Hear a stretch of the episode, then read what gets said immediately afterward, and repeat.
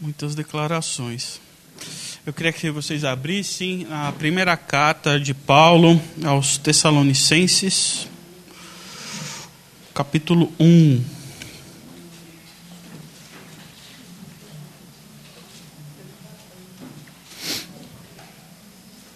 Primeira Tessalonicenses, capítulo 1.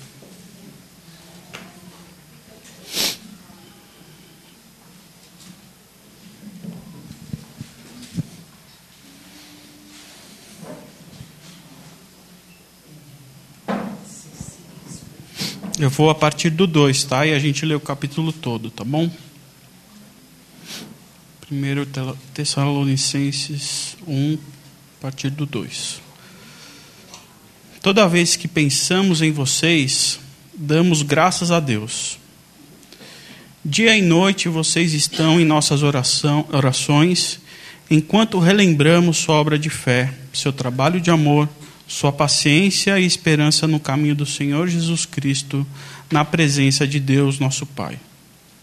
Amigos, está claro para nós que Ele não apenas ama muito vocês, mas também os preparou para algo muito especial. Quando a mensagem que pregamos os alcançou, não foram apenas palavras. Algo aconteceu com vocês e sua convicção foi fortalecida pelo Espírito Santo. Vocês prestaram atenção em nosso comportamento e decidiram por viver da mesma maneira. E ao nos imitar, imitaram ao Senhor. Ainda que muitas tribulações acompanhassem a palavra, conseguiram desfrutar grande alegria proveniente do Espírito Santo, aceitando a tribulação com alegria e alegria com tribulação. Saibam que nas províncias, sabiam que nas províncias, nas províncias de Macedônia e Acácia os cristãos acompanham o que se passa por aí? A fama de vocês se espalhou. Sua vida ecoa a palavra do Senhor, não só províncias, mas em toda parte. As notícias de sua fé em Deus correm soltas. Assim, nem preciso acrescentar nada. A vida de vocês é uma pregação as pessoas lembram como vocês nos receberam de braços abertos e como abandonaram os ídolos mortos da sua velha vida para abraçar e servir ao Deus verdadeiro. Elas ficam impressionadas com a expectativa de vocês em relação à vida de seu filho, que ele levantou dos mortos, Jesus, que nos livrou do que era a destruição certa. Vamos orar. Deus, obrigado, Pai, por esse privilégio de nos reunirmos em Seu nome, pelo privilégio de dividirmos, lermos a Sua palavra, entendermos juntos o que o Senhor tem para nós nessa noite, como igreja, como pessoas, como indivíduos, como sociedade, Pai. Muito obrigado e eu te peço que o Senhor venha nos ministrar nessa noite.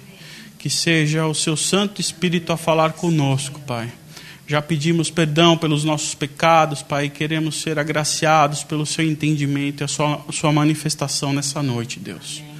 É o que nós te pedimos, em nome de Jesus. Amém. Amém. Bem, Paulo ele começa escrevendo essa carta elogiando a forma como os irmãos em Tessalonicenses vivem. Ele elogia a forma como eles estão caminhando. E eu fico impressionado quando eu leio isso, porque quem não gostaria de receber uma carta com tantos elogios assim? Imagina um Paulo da vida escrevendo para você e elogiando e dizendo tudo isso. Num único parágrafo, ele diz sobre a fé, a obra na fé deles, sobre os trabalhos de amor, sobre esperança e sobre a paciência.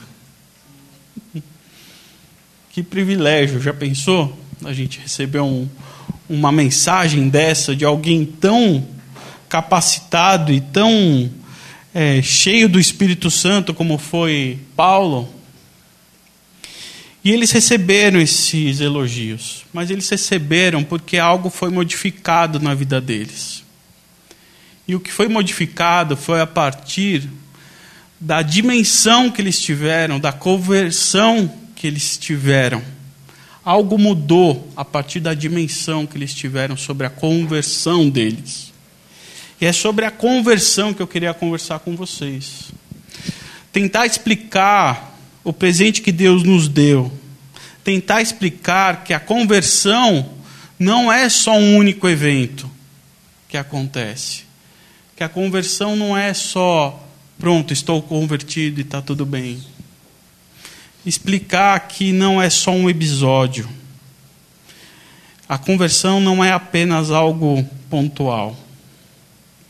E a igreja aqui de Tessalonicense é um exemplo que a gente deve seguir de como eles se converteram. Não sei na sua Bíblia, mas na minha Bíblia o, o título aqui é um exemplo que se espalha. Não sei qual é a sua. A minha é um exemplo que se espalha. Mas antes da gente entender um pouco sobre sobre a conversão, a gente tem que entender que esse exemplo que a gente tem que seguir o seguir aqui implica em ação. Seguir é um verbo. Seguir implica em ação. Ação é o ato de agir em alguma coisa. E para que a nossa conversão seja genuína, ela vai precisar de ação. Porque a nossa conversão é o ato de seguir a Jesus. Não somos cristãos? Então, cristão vem de Cristo. Cristão é o ato de seguir a Jesus. É colocar em prática o que a gente aprende. É quebrar paradigmas. É fazer a, a coisas a favor do reino. E aí você pode me perguntar: ah, mas você está me falando agora que é sobre fazer as obras.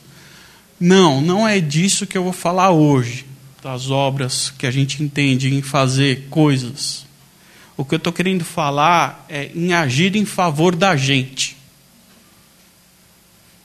para nossa própria conversão. E para a gente entender um pouco da conversão, e conversão nada mais é do que a gente mudar de rota. O GPS fala muito sobre conversão, né? A, a, é, é, a próxima direita, a próxima esquerda. Isso é uma conversão, mudança de caminho. Para a gente entender essa mudança de caminho, a gente tem que entender se a gente tem que voltar para um caminho, aonde foi que a gente perdeu esse caminho?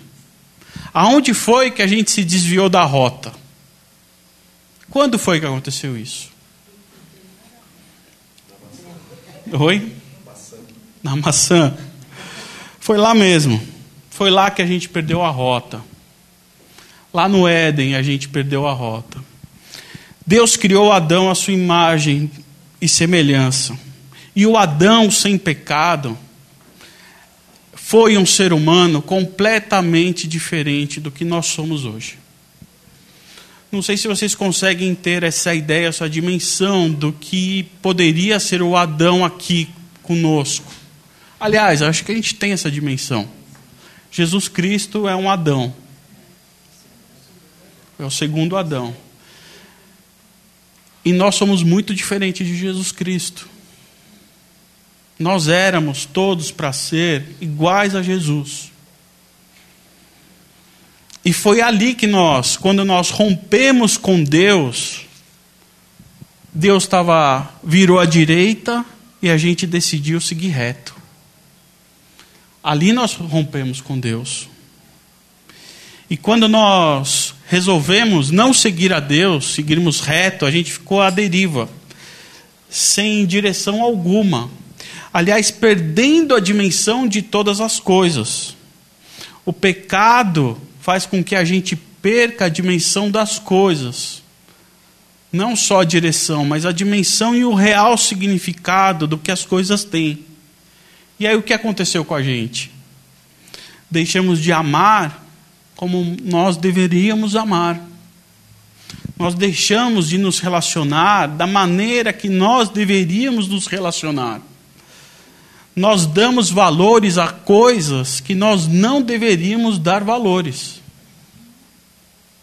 Nós deixamos de viver da maneira que, vivia, da maneira que deveria ser vivida.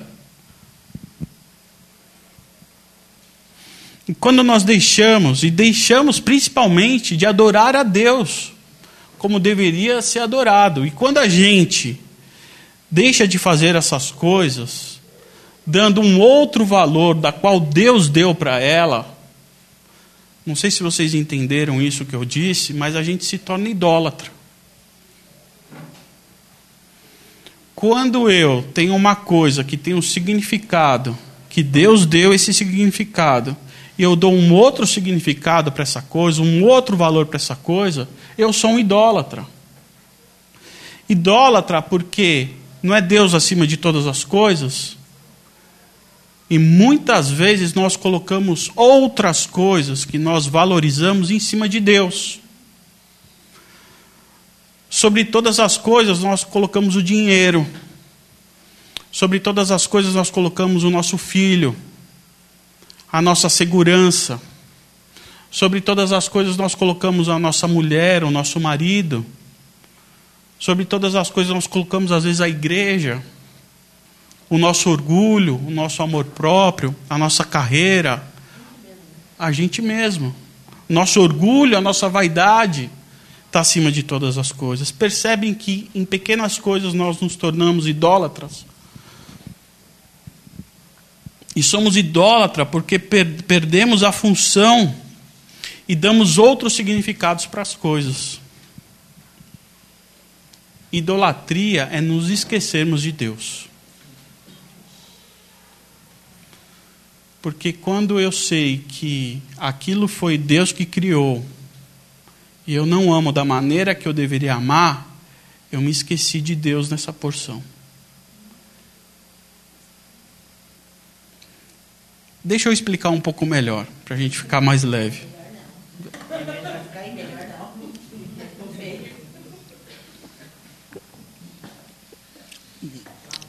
Tem personal para tudo que é jeito, não é verdade? Hoje em dia.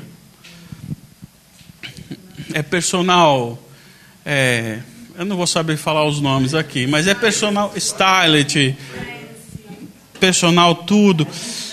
E o que acontece é que esses personal, esses, esse tipo de personal, essas pessoas que ajudam, elas também estão nos programas de TV. E eu vou confessar que eu gosto. Eu gosto de assistir esses. Então tem aqueles personagens que ajudam a você a se vestir melhor, a você a comer melhor. Tem aquele que vai ajudar o seu cachorro não morder quando a visita chega. Tem o personal que é, ajuda, a super nani que ajuda a disciplinar o seu filho. E eu gosto do Santa Ajuda. Eu gosto é do Santa Ajuda. É um programa que passa no GNT, que vai a mulher lá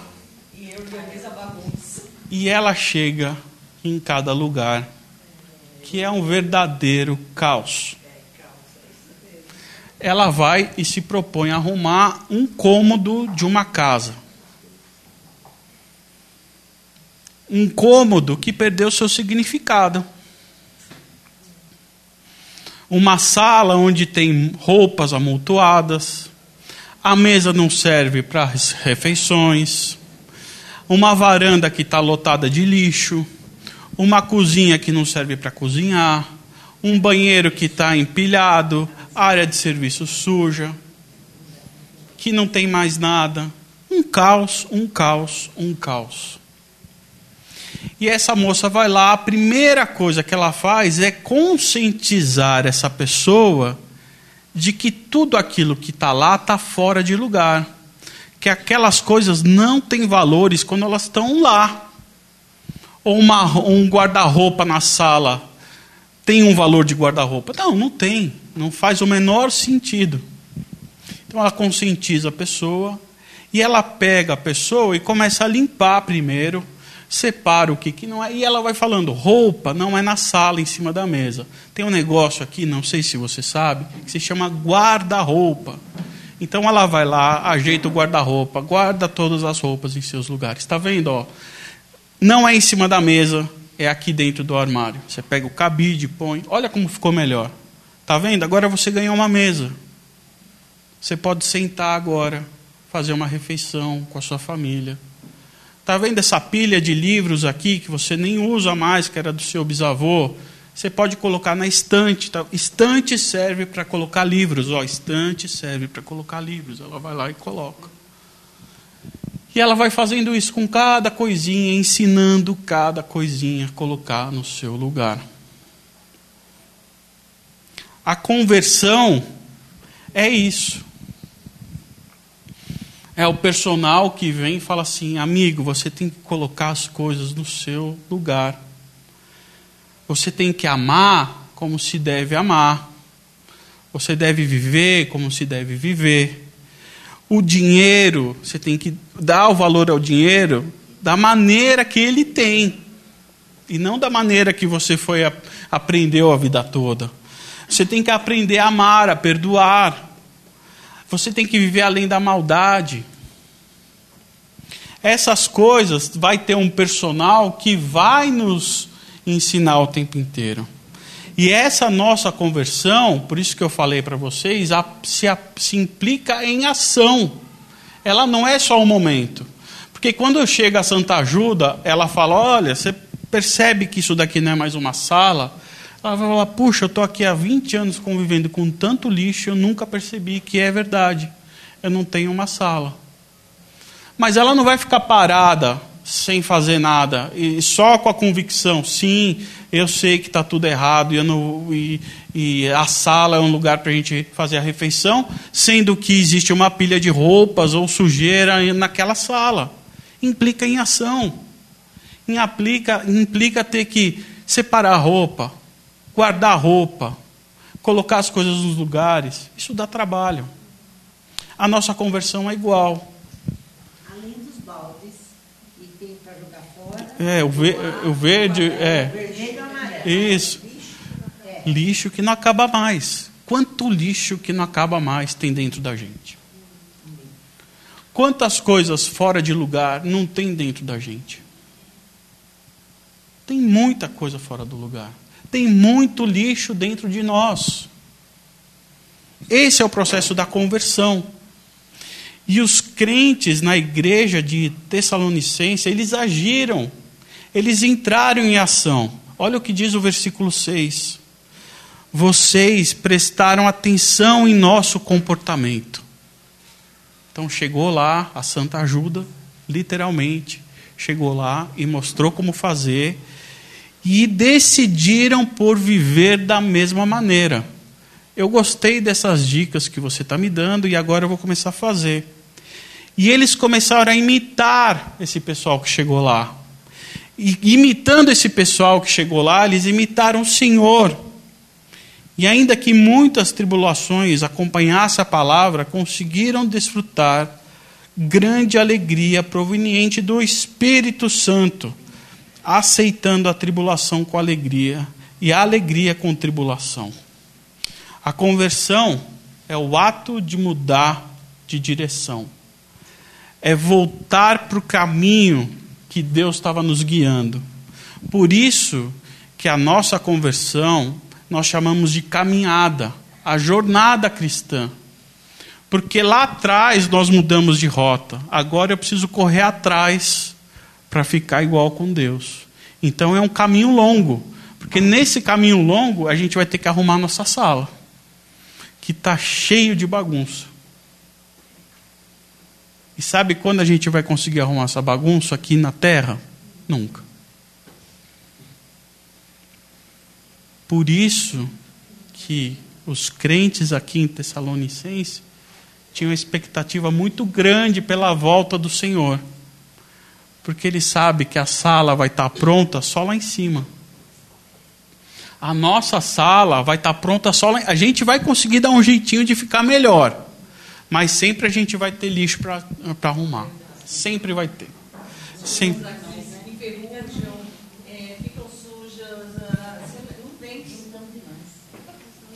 E essa jornada que a gente tem, esse caminho a seguir, para a gente receber esses elogios que nós recebemos, a gente precisa de referência. A Mareli, ela pinta quadros belíssimos, assim como a Nancy também, os outros artistas que tem aqui. Todos nós precisamos de referência. Os artistas precisam de referência. Elas têm o dom, mas sem uma revista para saber qual é a tendência, para saber quais são as cores que realmente combinam, o que não está na moda, o que é legal, olha essa ideia aqui, tudo é referência. Harmonia, sugestões, ideias novas. Nós, todos nós aqui vivemos através de referências, não tem como. É a roupa da moda, é o jeito que está se vestindo, o que está usando, o que, que não está usando.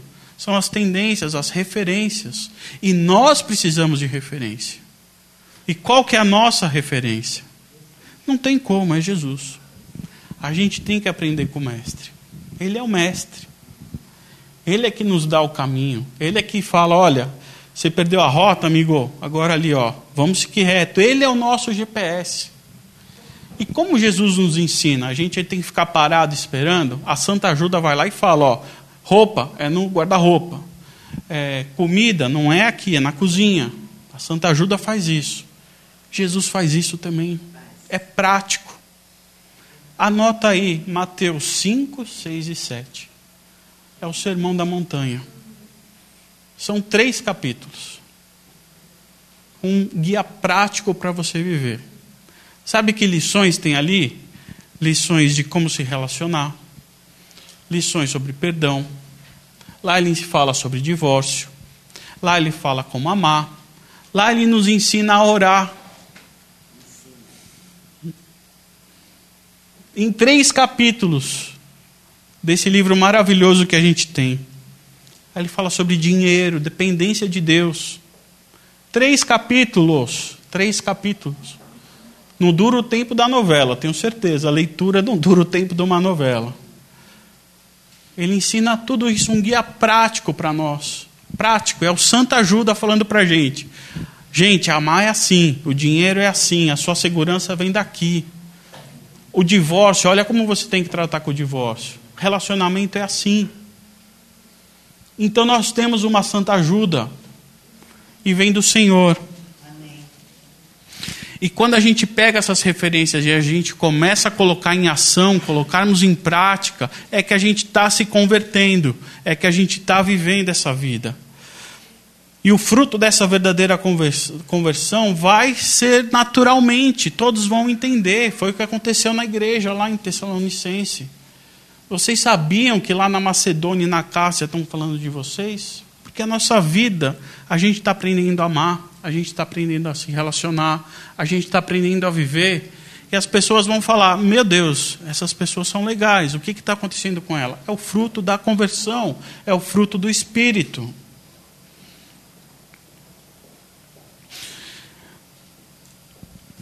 A nossa fama vai se espalhar, as nossas vidas vão ser pregações, e as pessoas sempre irão, irão lembrar de como nós abandonamos os ídolos.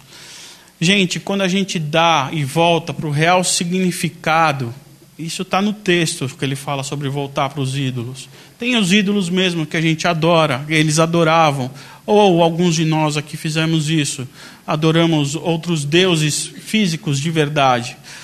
Mas para nós, a gente vale lembrar que quando a gente aprende o real significado da coisa, a gente está largando os falsos ídolos e adorando o ídolo verdadeiro que é Deus. É isso que faz a gente entender que a gente largou os falsos ídolos e a gente está adorando a Deus, porque para aquilo que Deus criou, a gente está colocando o significado dele e não o nosso.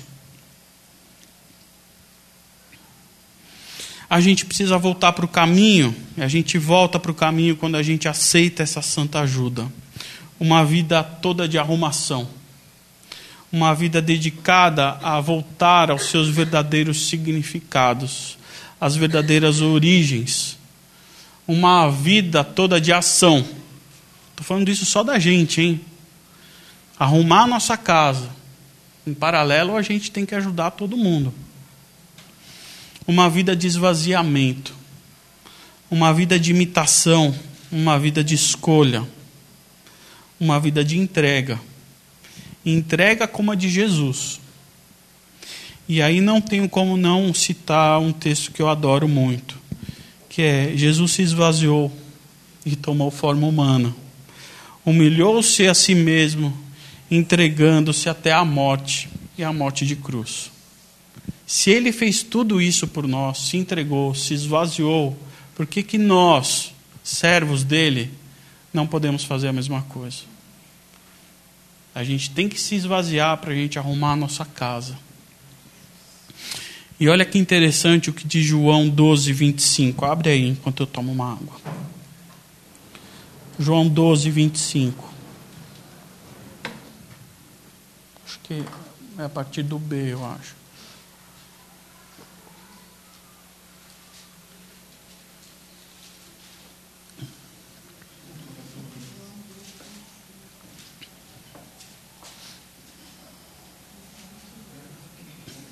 Diz assim, ó. Do mesmo modo, qualquer um que se apegue à própria vida apenas como ela é, a está destruindo. Mas se você perde sua vida sem criar obstáculo ao amor, você a terá para sempre, pois a vida real é eterna. Se qualquer um de vocês quiser me servir, seja meu seguidor, e aí vocês estarão onde eu estiver prontos para servir. O Pai honrará e recompensará quem me servir. Que a gente possa ter uma vida de serviço de Jesus para honrar Deus. Que possamos entender que a nossa conversão é um ato de ação contínua, diária em nossas vidas. Para que a gente possa voltar aos valores que Deus deu a cada uma dessas coisas criadas por Ele entendendo os seus reais significados e abandonando os valores que nós damos, deixando de lado a idolatria, porque nós, como eu disse, a idolatria é quando a gente se esquece de Deus. Que a nossa conversão seja reconhecida, porque nós adoramos a Deus o tempo todo, e que Deus possa estar sobre as nossas escolhas, sobre todas as nossas escolhas. Isso é muito importante para a gente que a igreja de Tessalonicense seja um grande exemplo para nós. Que a gente possa entender que a nossa conversão é uma escolha diária de a gente estar tá arrumando a nossa casa, porque certamente roupas vão se espalhar de novo. Certamente a gente vai ter que colocar, pegar os baldes de novo e separar o que tem que jogar fora e o que não tem que jogar fora certamente por causa do nosso pecado que corrompeu o nosso sistema, desconfigurou nós como seres humanos e a gente só vai ser ter um novo sistema quando nós estivermos com Deus de novo, até lá a gente vai ter que fazer essa faxina diária. A gente vai precisar dessa santa ajuda. Eu queria cantar uma música para a gente encerrar e aí depois a Letícia ora por nós mas eu queria que essa música fosse uma oração para vocês. Eu queria que o Regis desligasse aqui o, o projetor, que fosse uma oração para nós, uma oração complementar a essa nossa conversa.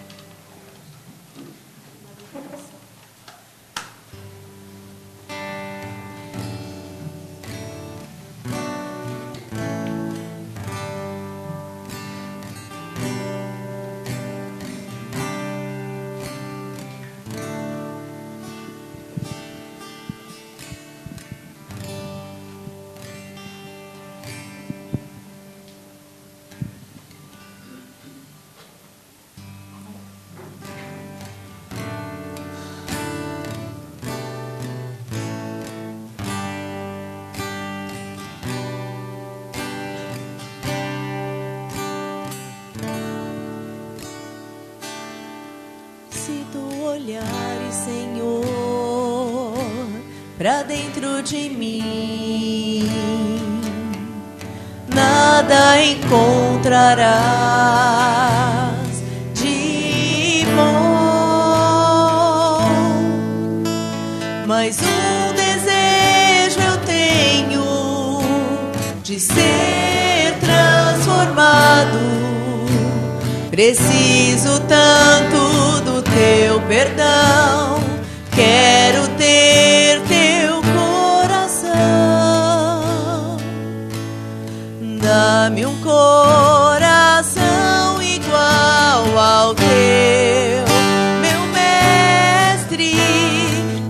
Dá-me um coração igual ao teu, coração disposto a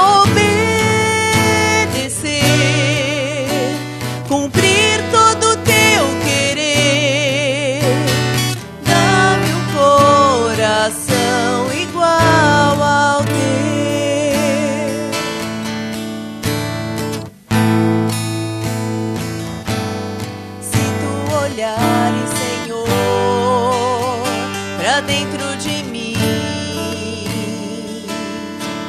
nada encontrarás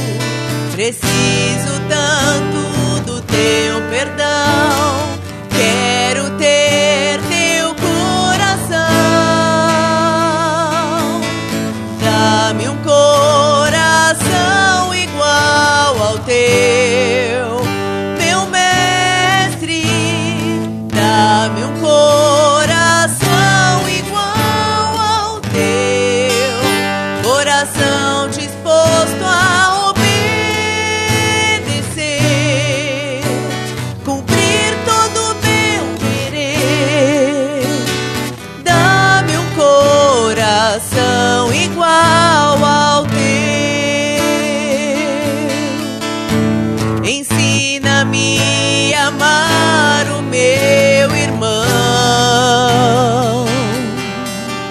a olhar com os teus olhos, perdoar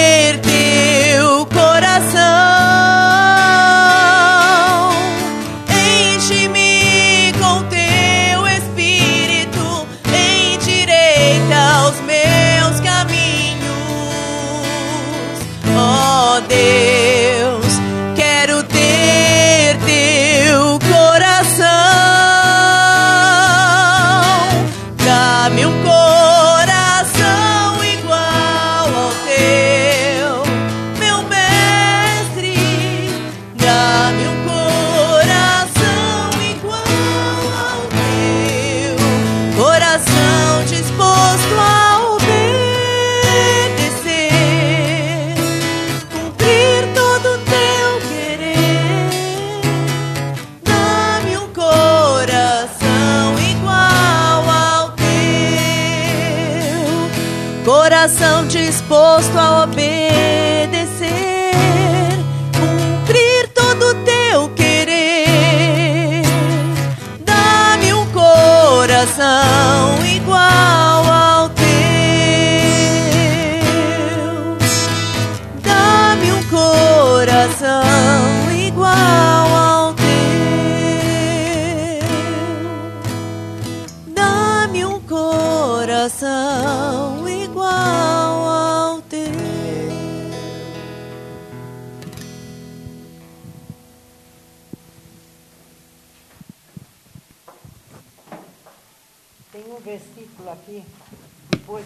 Fábio leu a respeito de seguir a Jesus e servir a Jesus.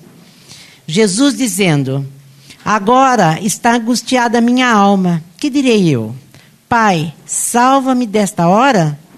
Mas precisamente com esse propósito vim para essa hora. Até para Jesus foi difícil abrir mão de si. Até para Jesus foi difícil reconhecer que era a hora chegada e ele ia passar tudo o que passou, mas ele estava disposto a fazer a vontade de Deus. Uma das coisas do Santo Ajuda é que nem sempre é a dona da casa que chama, né? É, ela é denunciada. A filha chama para denunciar, o marido chama porque não aguenta mais a bagunça da mulher. Mas no reino de Deus não funciona é denúncia. Ou você chama a Santa Ajuda, ou ela não chega. Espírito Santo de Deus.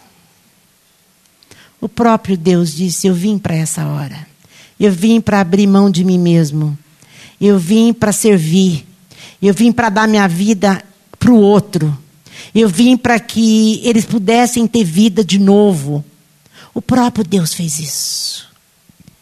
E quando chega a nossa hora, a gente engasga e precisa ser denunciado, mas Espírito Santo é o Senhor que convence a gente do pecado, da justiça e do juízo. É o Senhor que vai fazer que eu reconheça a minha necessidade da vinda de Jesus. Eu preciso que o Senhor venha me ajudar. Santa ajuda, eu preciso que o Senhor venha colocar esses baldes e ainda me ajudar na seleção. Eu preciso que o Senhor venha para organizar tudo aquilo que eu fiz dentro de mim mesmo, que eu mesmo estraguei, a vida estragou, e eu me deixei estragar. Então, Espírito Santo de Deus, que nessa noite o Senhor possa fazer essa obra. Que nessa noite o Senhor venha convencer a cada um de nós que precisamos, precisamos, precisamos da sua ajuda para voltar para casa, para poder morar no céu, para poder ser como Jesus, para poder, Senhor, sarar todas as áreas da minha vida e colocar as coisas nos seus devidos lugares. Mas, Espírito Santo, precisamos que o Senhor haja. Venha sobre nós, venha sobre nós nessa noite com esse convencimento de que precisamos.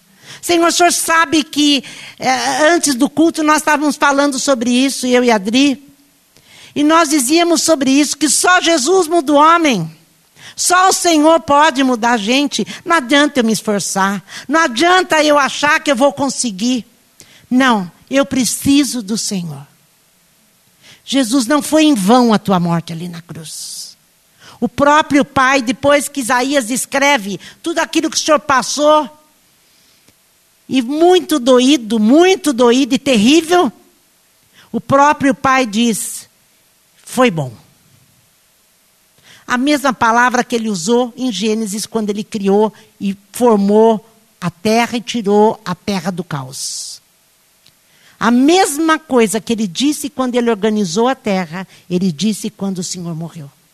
Isaías escrevendo, e Deus ficou satisfeito com a sua obra. Obra da morte do filho, da morte de Deus, para que a minha vida tivesse sentido e tivesse forma e não fosse mais vazia nem um caos. Só o Senhor pode fazer isso. Só o Senhor pode fazer isso. Muito obrigada, Jesus Cristo. Como o Senhor disse, eu vim para essa hora. Eu vim para essa hora. Valeu a pena. Valeu a pena. O Pai ficou satisfeito. Eu quero te dizer que valeu a pena. nós estamos aqui louvando o teu nome, bendizendo o teu nome, te dizendo, Jesus, olha, por mim, por mim, por mim, por mim, por mim. Louvado seja o teu nome. Louvado seja o teu nome. Se você nunca disse isso, diga hoje: foi por mim, por mim, por mim. Diga hoje. Diga hoje. Amém? Que Deus te abençoe, que a graça de Deus encha o teu coração, essa bendita graça, que faz com que você não desmaie durante a provação. É aquele versículo que na mensagem está lindo. A alegria no sofrimento e o sofrimento na alegria, né? Só com graça você consegue isso.